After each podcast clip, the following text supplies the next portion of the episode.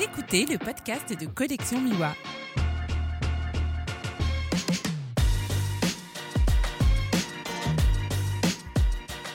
Bonjour tout le monde et bienvenue sur le podcast de Collection Miwa. Encore et toujours à Perpignan pour le festival euh, Visa pour l'image. Encore et toujours avec le collectif DR. Aujourd'hui, nous recevons Guy Leroy dans le podcast. Guy qui a une ou plusieurs photos présentées dans le livre, je me souviens plus. Donc moi en fait j'ai un, un- un sujet euh, présenté, donc il y aura quelques pages D'accord. mon sujet de photo. Donc ce livre est disponible euh, sur euh, la plateforme de crowdfunding Ulule. Euh, bonjour Guy. Bonjour.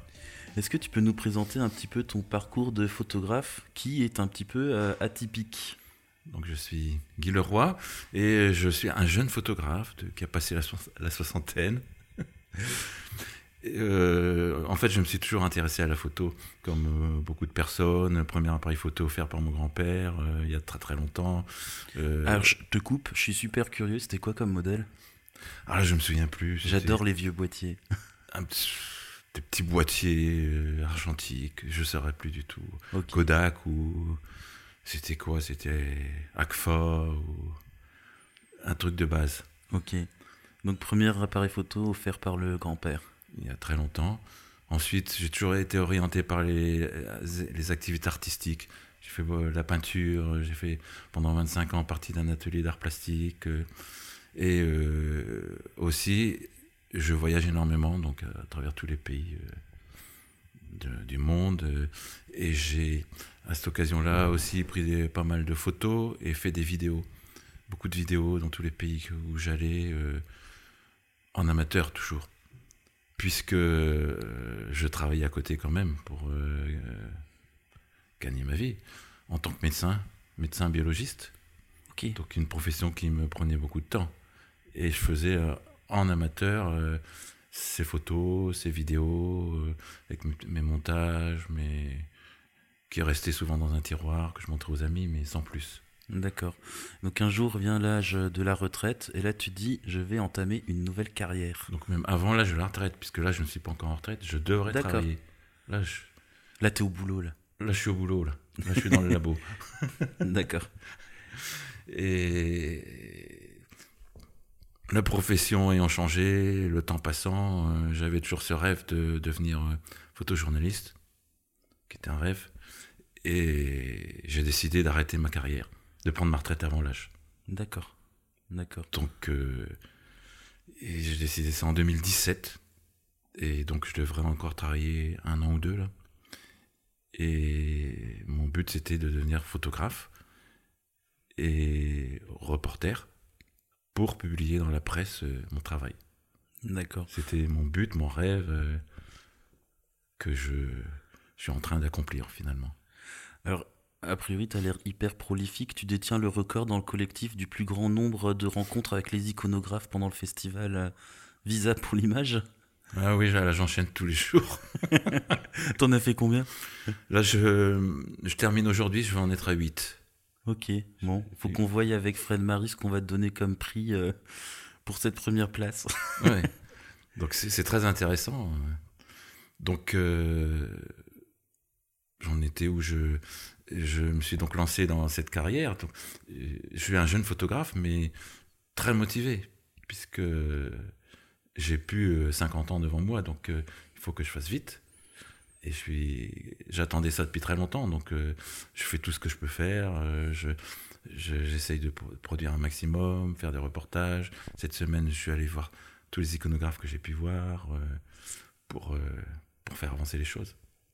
Ok, quand est-ce que tu as rejoint le collectif DR Je, dès le début, en, c'était il y a deux ans, en septembre euh, 2019.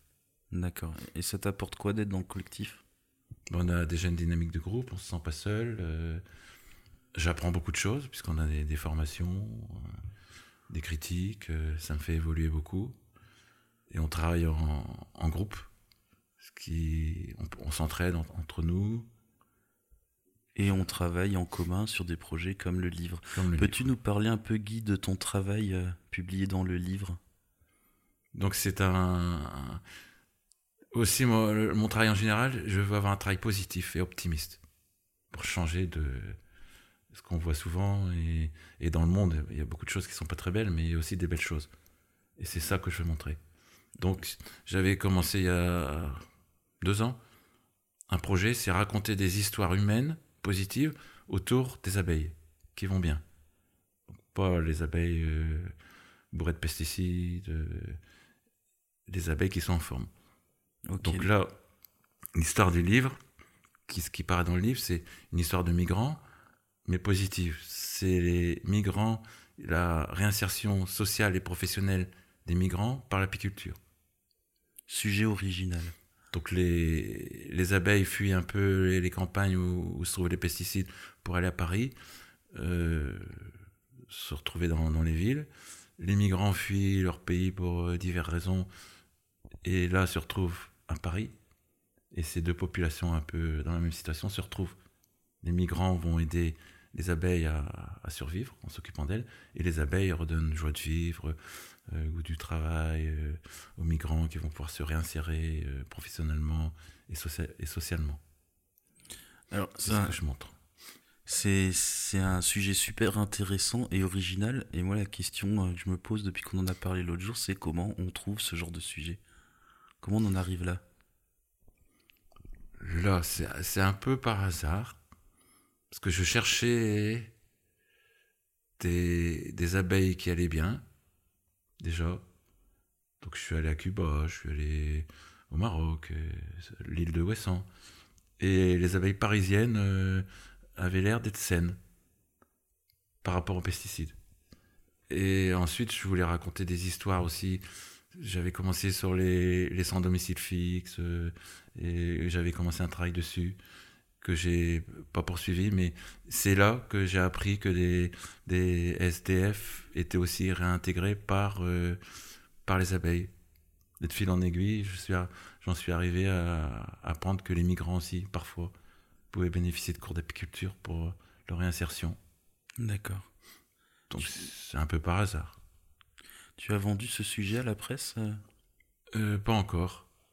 C'est en cours? C'est en cours. Donc là, j'ai eu des contacts avec les iconographes qui sont intéressés. Euh, il faut que je renvoie mon, synopsis avec plus de photos. Euh, ok. Peut-être en Allemagne, euh, en France. Donc, du coup, c'est un peu une exclusivité là dans le livre de DR. Oui. les gens qui, les gens qui, qui s'offrent le livre seront les premiers à voir tes photos sur ce sujet. Exactement. Top. Merci Guy. Merci de rien.